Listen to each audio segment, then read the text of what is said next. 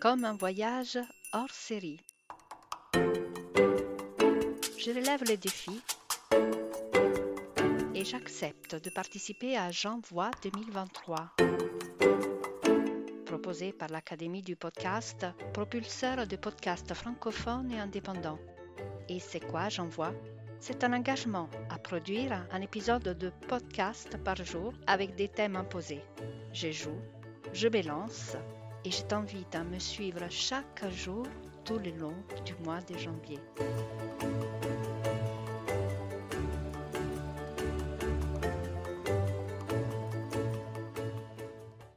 Jour 5. Mon podcast sans filet et sans aucun support. Je ne sais pas si tu es conscient de la difficulté du défi de cet épisode, parce qu'en fait, je dois te parler sans note d'aucun genre. Euh, là, je ne sais pas non plus si tu sais grosso modo comment on fait à enregistrer un épisode de podcast. Bon, évidemment, on en parle, mais d'habitude, selon les sujets qu'on envisage, on a euh, au préalable préparer un texte avec euh, des notes, des références, des passages.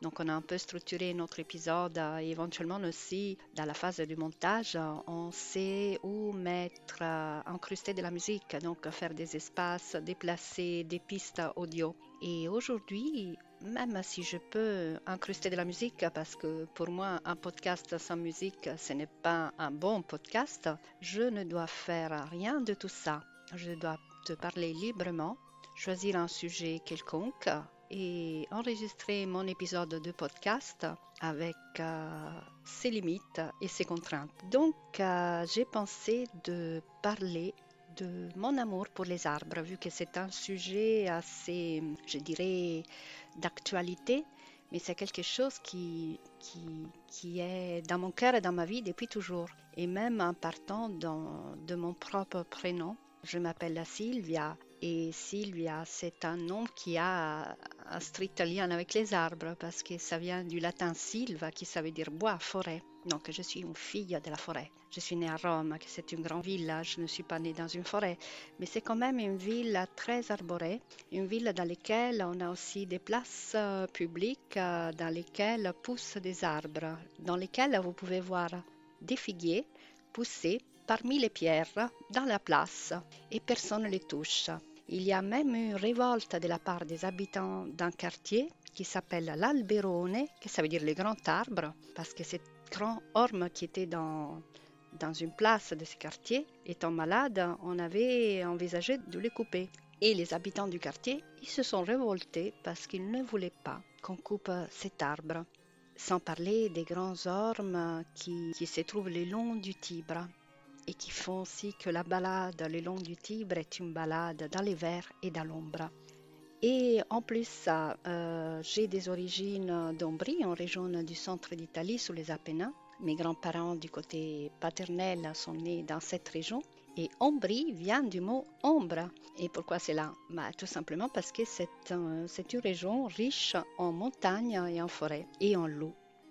Mais pas contente de tout ça, pas contente de mes souvenirs liés à des arbres auxquels j'étais particulièrement attachée, à mes balades dans les parcs de Rome, dans les montagnes d'Ombrie, j'ai décidé de venir vivre en Bretagne, plus exactement à côté de la forêt de Brocéliande, la mythique forêt. Et ma propre maison est à l'orée de la forêt. Et dans mon jardin, il y a des arbres comme des chênes, des châtaigniers, des hêtres, des frênes. Et chacun d'eux, pour moi, c'est un être vivant euh, avec qui je partage des choses comme on peut le faire avec ses chats, ses chiens. Et pour moi, c'est quelque chose dont je ne pourrais pas me priver. J'ai eu des morts d'arbres dans mon jardin et pour chacun pour moi, c'est un deuil. Et pour chacun qui meurt, j'en plante à nouveau à la place. Je ne pourrais pas vivre dans des espaces sans arbres. Et je ne comprends pas non plus comment on puisse couper des arbres pour faire des espaces autour de chez soi. C'est vrai que dernièrement, on parle beaucoup d'arbres thérapie, de réaller dans les bois pour se ressourcer et on lutte aussi pour préserver les forêts sauvages. Mais malgré cela, il y a encore euh, beaucoup, beaucoup d'inattention vis-à-vis des arbres.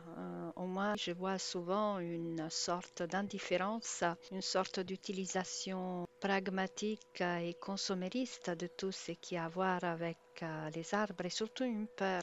Oui, une peur parfois irrationnelle du danger lié à la présence d'un arbre parce qu'un arbre il peut tomber, un arbre peut provoquer des dégâts et aussi, à la fin de l'automne, un arbre, il peut salir parce que les feuilles tombent, ça salit notre cour, l'entrée de la maison, ça bouche les gouttières. Et voilà que euh, tout ça, selon moi, cache notre besoin énorme de contrôler tout et de ne pas lâcher prise à tout, y compris au risque que la vie même comporte. Parce que vivre, ça veut dire aussi risquer et ne pas pouvoir tout contrôler. Et je pense que les arbres, c'est un peu comme les loups.